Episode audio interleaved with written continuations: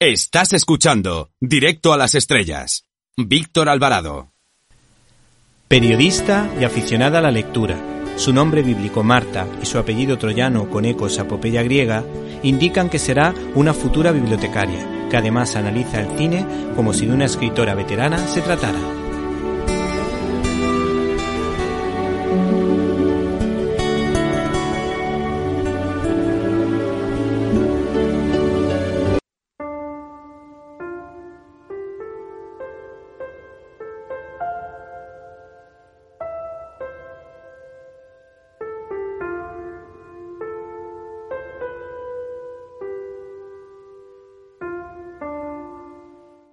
En este programa os recomendamos la película Cartas desde Iwo Jima, un largometraje del año 2006 dirigido por Clint Eastwood. En esta película, que complementa a Banderas de nuestros padres, el cineasta estadounidense nos narra las vivencias del grupo de soldados japoneses que defendieron la isla de Iwo Jima en la Segunda Guerra Mundial. La película, basada en hechos reales, tanto de la batalla como los narrados a partir de las cartas de los soldados y el general japonés, nos muestra la profundidad de los personajes que tantas veces hemos visto como meros enemigos en las películas que nos narran la contienda desde el bando norteamericano. Clint Eastwood nos ofrece una visión humana del conflicto, aunque sin escatimar escenas de violencia en esta batalla acontecida en esta isla volcánica.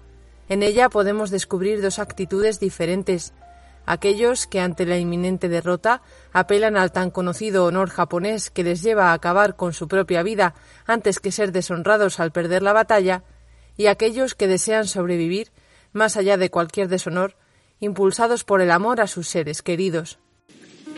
¿Has venido desde el Suribachi? Habrá sido un viaje difícil. Sí, señor. Eres todo un soldado. No, señor. Solo soy panadero. Vaya, ¿eras panadero? Sí. ¿Tienes familia? Esposa. Y una hijita. Nacida el verano pasado en Omilla. Todavía no la conozco.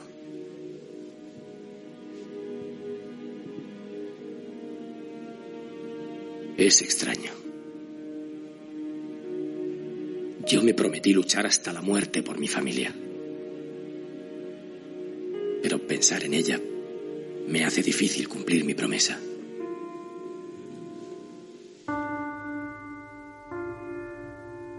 Por otro lado, también descubrimos la importancia de la obediencia, tantas veces denostada en nuestra sociedad, que busca la libertad sin ningún tipo de ataduras.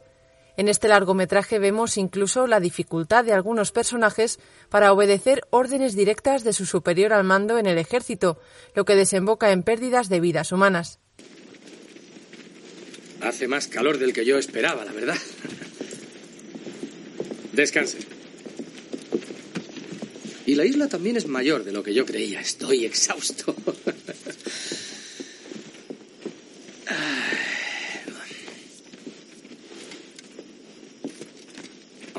Hito a sus órdenes. Ah, gracias por venir tan pronto. ¿Cuál es nuestra fuerza aérea disponible? 41 cazas y 13 bombarderos, señor. ¿Nada más? Hemos perdido 66 aviones apoyando a las tropas de Saipán. Entonces, tendremos que confiar en el apoyo de la flota imperial. ¿Es este el plan? Sí, señor. ¿Y los soldados de tierra dónde se apostarán? No lo sé exactamente.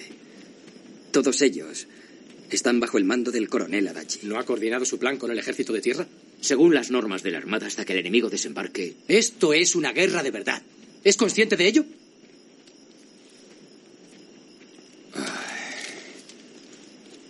Esto no funcionará. Están centrando todo su esfuerzo en las playas. Muevan la artillería a lugares más altos. Pero, mi general, acabamos de trasladarla a las playas. Pues vuelvan a trasladarla. Coordínenlo con el ejército de tierra. Es prioritario fortificar el Suribachi. Voy a caminar un poco más. Señor, la noche está muy oscura. Sí, lo sé.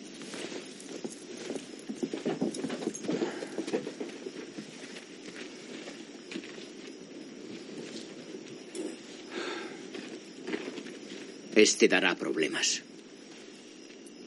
Los comandantes de tierra siempre suelen darlos.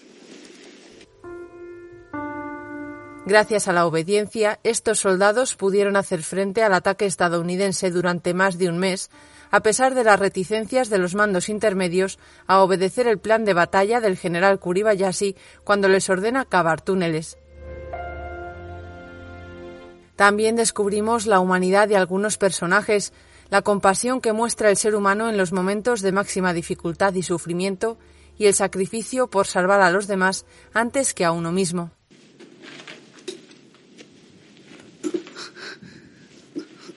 Oh, Cubo, ven aquí. Sí, señor.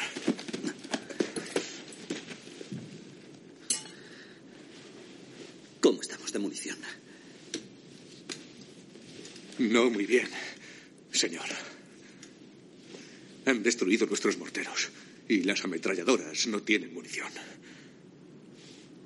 Solo nos quedan los rifles, señor. Ocupo ahora. Estás al mando de los hombres. Sí, señor. Ya no podemos defender esto. Debes sacar de aquí al resto de los hombres. Llévatelos hacia el norte. Coge todas las provisiones y la munición que nos quede. Pero, ¿y usted qué hará, señor? Estoy harto de compartir esta cueva con vosotros. Desde ahora actuaré en solitario. ¿Qué quiere decir, señor? Cubo. Escucha. Tu primera misión como oficial es encontrar agua.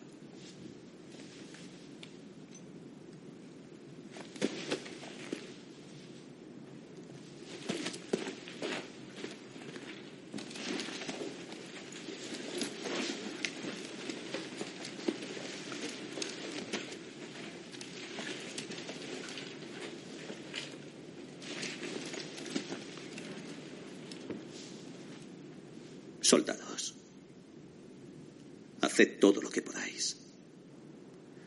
Haced siempre lo correcto, porque es lo correcto. ¿Entendido? Sí, señor.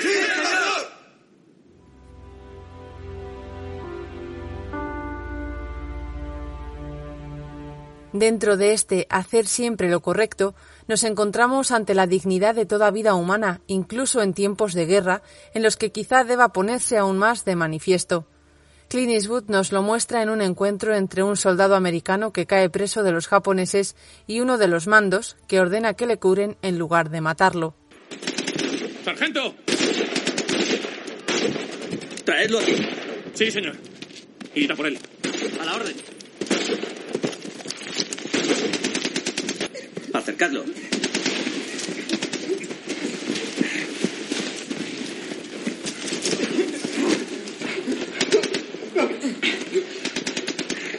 ¿Acabo con él, señor? No. Curadle. Pero, señor. Okubo, tú esperarías lo mismo, ¿no? Endo, cúrale. Señor, tenemos muy poca morfina. Señor, ellos no curarían a un soldado japonés herido. ¿Es que acaso conoces a algún americano? Cúrale. Sí, señor. Para concluir, queremos destacar que se trata de una magnífica película bélica que nos hace profundizar en la humanidad de los personajes, sus inquietudes, anhelos y miedos, y nos ayuda a reflexionar sobre la importancia de la familia en la vida de las personas y la valentía de luchar por aquello que se ama a pesar de que pueda resultar contradictorio.